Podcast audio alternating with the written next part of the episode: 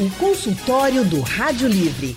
Faça a sua consulta pelo telefone 3421 3148. Na internet www.radiojornal.com.br. Consultório do Rádio Livre hoje vai tratar sobre a saúde dos olhos de quem tem diabetes. A diabetes é uma doença que não tem cura e que pode comprometer toda a sua saúde, inclusive a saúde da visão. Por isso, nós convidamos o médico oftalmologista Dr. Paulo Saunders. Dr. Paulo tem título de especialista em oftalmologia pelo Conselho Brasileiro de Oftalmologia e é sócio-diretor do Hospital de Olhos Oftalmax. Boa tarde, doutor Paulo. Seja bem-vindo aqui ao consultório do Rádio Livre. Boa tarde, boa tarde a todos os ouvintes também. Nossa outra convidada é a médica oftalmologista doutora Licele Hillway. Doutora Licele é preceptora do Ambulatório Geral e Retina e Vítreo da Fundação Ação Visual IOR e médica do Departamento de Retina e Vítreo Visão Center Clínica Oftalmológica. Ela também é sócia fundadora do Centro Médico Integrado de Goiânia, o CEMIG, e está aqui com a gente, doutora Licele. Muito boa tarde, seja bem-vinda ao consultório do Rádio Livre. Boa tarde, Anne. Boa tarde a todos os ouvintes da rádio. Deixa eu começar já com a senhora, doutora Licele, para a gente já começar explicando quais são as doenças que as pessoas com diabetes têm mais chance de desenvolver, por exemplo, na visão. Quais são esses problemas na visão? Pois é, Anne, a diabetes é uma doença tão prevalente aí, né, no mundo, traz complicações, sim, para a visão, né. É, o principal sintoma que a gente vê aqui no consultório é a questão da visão turva, né? Mas a, a, o diabetes também pode provocar catarata, o glaucoma e, por fim, atingir a retina, que é a membrana, né, que reveste a parte interna do olho, e provocar a retinopatia diabética. Retinopatia diabética e glaucoma podem levar à cegueira. Sim, exatamente.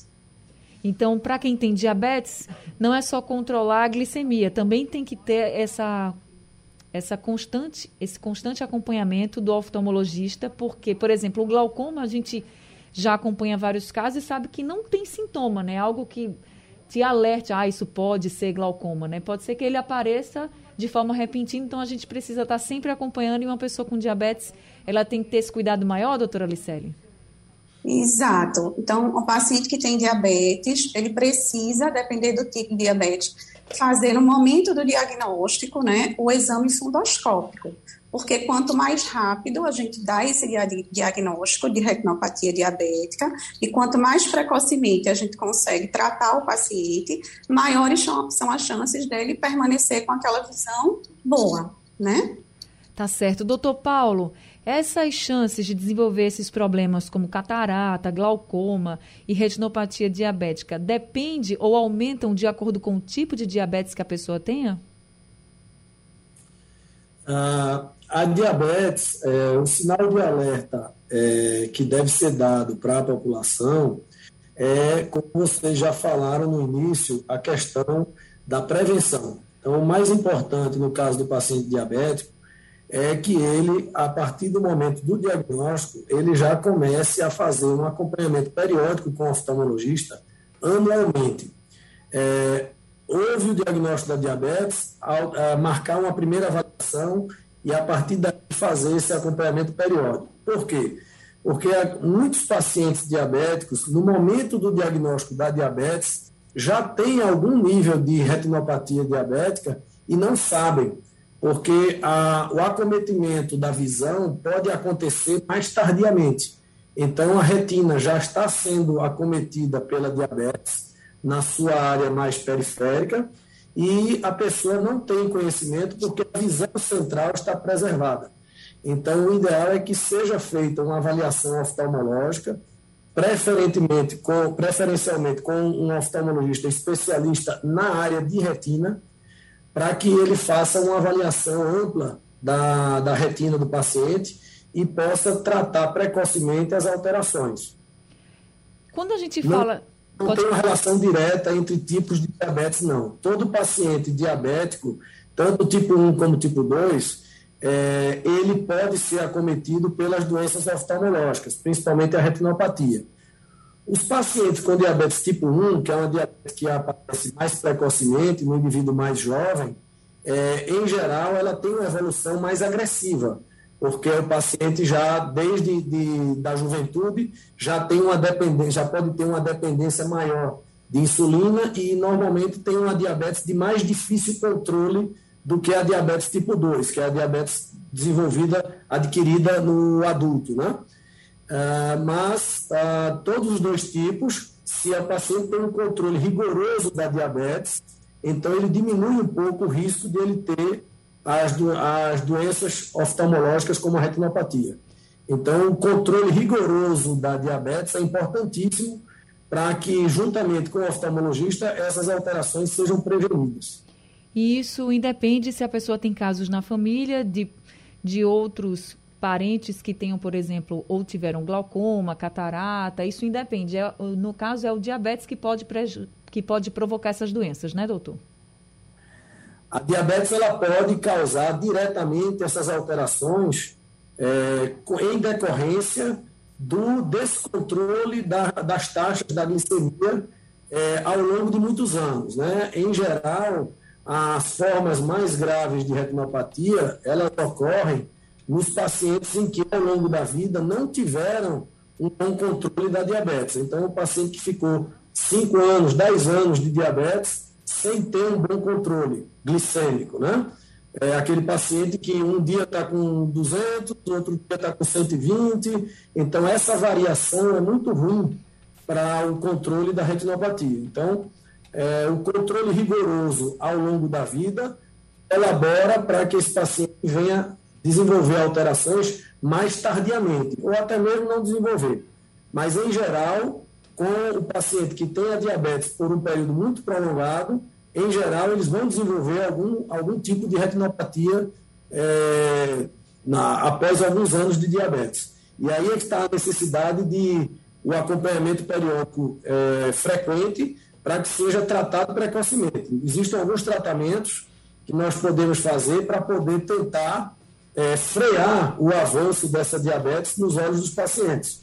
É, na, nos estágios iniciais é o controle glicêmico, mas nos estágios mais, mais avançados nós temos terapia com raios laser, é, aplicações de alguns medicamentos que nós fazemos é, intraoculares, é, e nos casos mais graves, em que já, já existe a descolamento de retina ou hemorragias é, vítreas, é, nós temos também a realização das cirurgias retinianas na tentativa de restabelecer a saúde da, da retina. Né?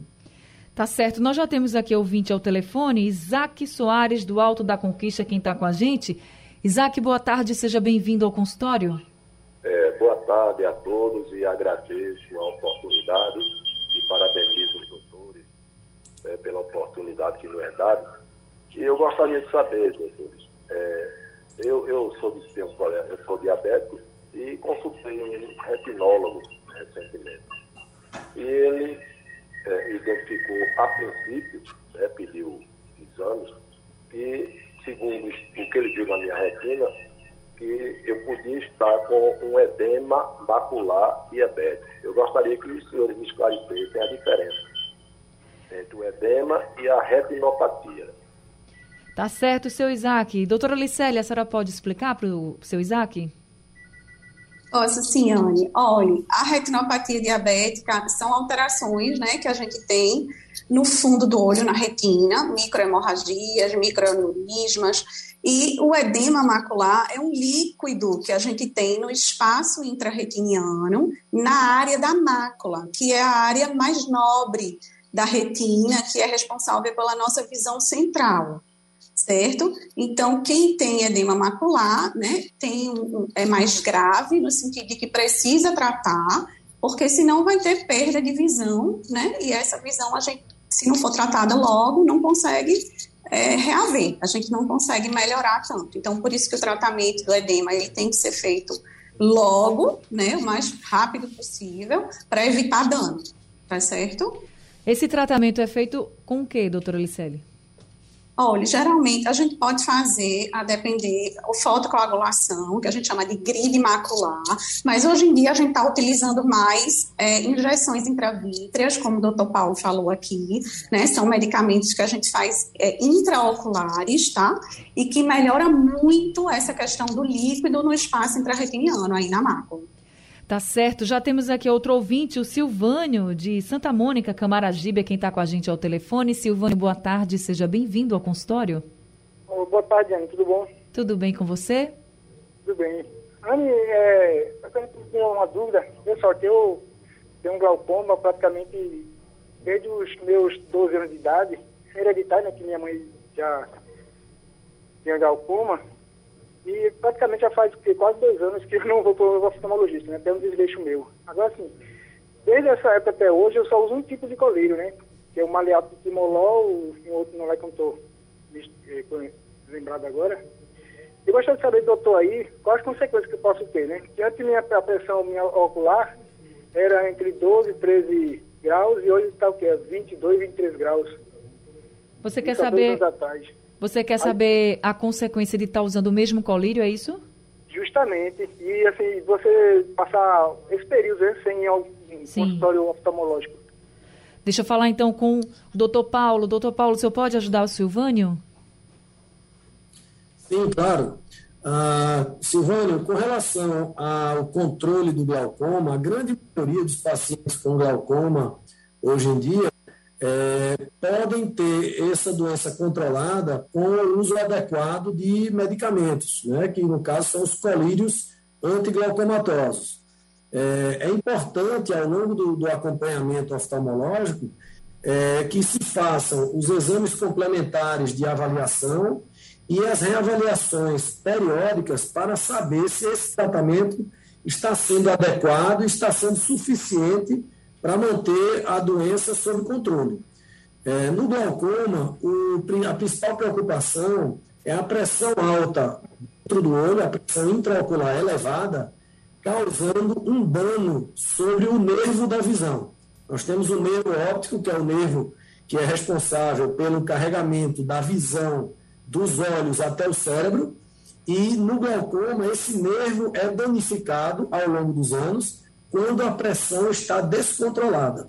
Então, o controle dessa pressão é, é indispensável para que não haja dano sobre o nervo óptico. Quando um colírio não está sendo suficiente para o controle dessa pressão, o médico tem algumas alternativas. Ou trocar esse colírio, ou acrescentar uma segunda droga, ou partir para um outro tipo de tratamento, tratamento cirúrgico, ou com raios laser, já existe uma série de tipos de raios laser que podem ser usados para o tratamento do glaucoma e ajudar os colírios no controle da pressão. E, em último caso, a cirurgia do glaucoma. Mas para que seja tomada a decisão mais adequada, é preciso um acompanhamento é, oftalmológico e o um acompanhamento com esses exames específicos para avaliação da evolução da doença. Então, Silvânio, procura muito rápido aí o teu oftalmologista para saber como é que tá tudo, se tá tudo direitinho, se precisa mudar, para você não correr nenhum risco, combinado? Falando sobre a saúde dos olhos de quem tem diabetes. E aí a gente está conversando com a médica oftalmologista, a doutora Licele Hiluei, e também com o outro médico oftalmologista, doutor Paulo Saundres, Saundres, desculpa. E temos aqui a mensagem de um ouvinte que prefere não ser identificado pelo nosso painel interativo ele diz, doutor Paulo, que tem 58 anos e que descobriu diabetes há dois meses. Aí ele pergunta: preciso procurar logo um oftalmologista? Precisa sim. Mesmo o diagnóstico sendo recente, é, o ideal é que já seja feita uma avaliação oftalmológica inicial para determinar se já existe algum grau de acometimento ocular ou retiniano também, é, ou se ele tem o olho completamente normal. Se o olho estiver completamente normal, essa avaliação deve ser repetida após um ano. Se ele tiver alguma alteração é, ocular, talvez essas visitas precisem ser realizadas com um período mais curto, a cada seis meses ou a cada três meses. É, alguns exames complementares também podem ser necessários. Se durante a consulta o médico constatar que existe alguma alteração, pode ser necessário fazer uma retinografia, uma angiografia, uma tomografia da retina, para identificar é, algumas alterações que podem não aparecer na consulta inicial. Tá certo. Quem também mandou um áudio para a gente foi a Rose. Vamos ouvir. Olá, boa tarde. Eu gostaria de saber, é porque a minha mãe ela tem 90 anos. Ela, a glicemia dela às vezes dá 80, 90, 100, às vezes dá 190. E ela, ela tem Alzheimer, já está usando sonda. Aí eu uso glautimol e trava próstata, que ela tem glaucoma. Eu quero saber se tem que fazer mais alguma coisa, porque eu levei o óculos para o oculista ver. Ele disse que, como ela tem Alzheimer, aí disse que era só continuar usando os colírios mesmo. Às vezes eu fico pensando se ela está enxergando, porque ela olha para mim, ela olha para as coisas. Eu queria saber como é esse tratamento. Doutor Paulo, você pode ajudar a Rose? É, de fato, é, a, avaliação pode se tornar um pouco é, mais difícil é, se o paciente não colabora na, nas partes subjetivas da consulta, né? quando nós dependemos de que ele informe como ele está enxergando. Mas a consulta oftalmológica objetiva pode trazer muitas informações que o paciente não passa, como, por exemplo, a medida da pressão ocular, no caso dos pacientes com glaucoma, é, a avaliação se o paciente mais idoso já tem catarata que precisa ser operada, né? E a avaliação se existe algum nível de retinopatia por conta dessa diabetes que está é, mal controlada, não é? Ela, ela falando uma variação entre 90 e 190. Isso. Então, é uma variação muito grande da taxa de glicemia e isso, com certeza, pode estar trazendo o acometimento da retina. Então, o ideal é que seja feita uma avaliação oftalmológica completa para que se busque no exame oftalmológico direto as informações que o paciente não está dando é, subjetivamente, né? Tá certo. Ela até mandou aqui uma mensagem de que a mãe já fez cirurgia de catarata. Então, tá respondido aí para Rose. E eu acho que o mais prudente realmente é você seguir o que o doutor Paulo disse, viu, Rose? Obrigada pela sua participação. Doutora Alicele, quem tem retinopatia diabética, tem algum sintoma específico, assim, que ligue o alerta? Tem sim, Anne. O primeiro sintoma vai ser a baixa de visão, né? Então, o paciente começa a perceber que ele não está enxergando do jeito que ele enxergava antes, né? E aí esse é o principal sintoma, é a visão embaçada. E quando a gente examina, a gente vai ver isso através do exame, né? E vamos ver o fundo de olho. E aí a gente pode, vai encontrar alterações no fundo de olho bem específicas, que são essas microhemorragias ou hemorragias maiores, enfim, aneurismas no fundo do olho. E, e mas o principal sintoma dele é realmente a visão é, baixa, a visão embaçada, ruim. A senhora falou dos tratamentos que pode ser com fotocoagulação, que pode ser com as injeções. Esse tratamento, ele precisa ser feito durante toda a vida do paciente? Olha, o paciente tem que estar acompanhando sempre, né? A gente faz o tratamento tratamento e ele, por outro lado, vai controlando a glicemia dele. Mas ele nunca vai poder deixar de estar em acompanhamento, porque em algum momento, se ele tem um descontrole dessa glicemia, ele pode ter uma piora da doença, né? Porque a progressão da retinopatia ela ocorre pela hiperglicemia. Né? Então, se esse paciente tem um descontrole, pode ser que eu precise fazer mais laser, né? Ou fazer até outras injeções, mais injeções né, intraoculares, para ir tratando esse olho. Então, é, eu posso te dizer que ele vai precisar fazer o acompanhamento, o segmento dele sempre. Isso tudo para que a pessoa não perca a visão, né, doutora Licele? Então é muito importante que Exato. a gente esteja aqui falando sobre isso, sobre essas doenças, porque são doenças que você pode ficar sem enxergar. Já imaginou?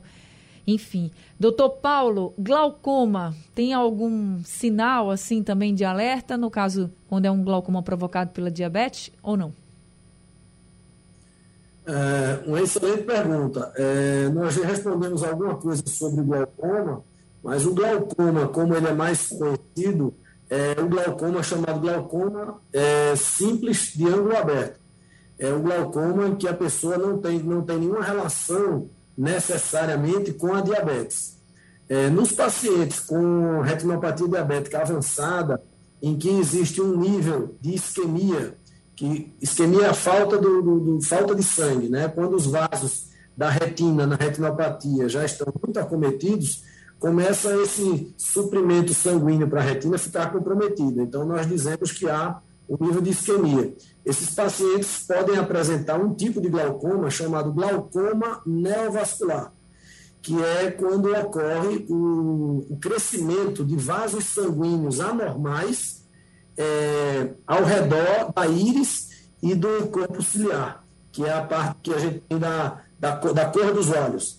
Então, o crescimento desses vasos anormais é, pode causar um aumento da pressão, que em geral é um aumento mais acentuado do que no glaucoma simples, e isso levar ao, ao glaucoma agudo, glaucoma agudo neovascular. E aí, nesses casos, é um glaucoma de tratamento de controle mais dramático, porque a pressão chega a níveis muito mais altos. Então, aí, nesses casos, pode ter uma, pode, os pacientes podem apresentar sintomas de dor, inflamação ocular, o olho muito vermelho, muito congesto, como se tivesse realmente um processo inflamatório mais intenso, tudo isso causado pelo aumento é, muito mais acentuado da pressão ocular. No glaucoma de ângulo aberto simples, essa pressão ela vai, ela aumenta é, mais lentamente e o paciente pode não apresentar nenhum sintoma.